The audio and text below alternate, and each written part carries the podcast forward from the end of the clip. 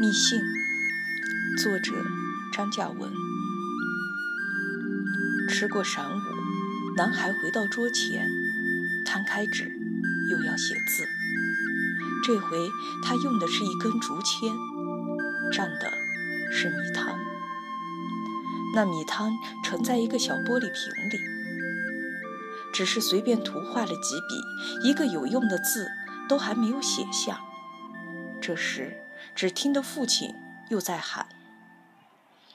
男孩站起，跑下岩卡，从父亲手里的牛角墨斗上牵着线锥，将墨线头摁在木头上。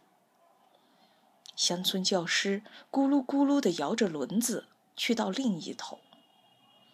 对准，摁紧嘎。嗯。男孩在发呆。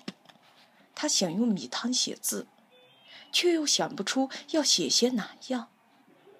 哦，如果写出来了，事实上它就成了一封密信。不对，乡村教师在使推报，那声音刷呜刷呜的响。爆花在他脚下翻腾，他不时地将那木条取下，斜打手心，眯着眼。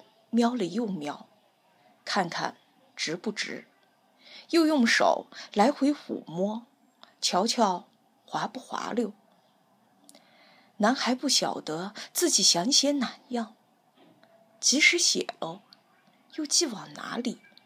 收信人是谁？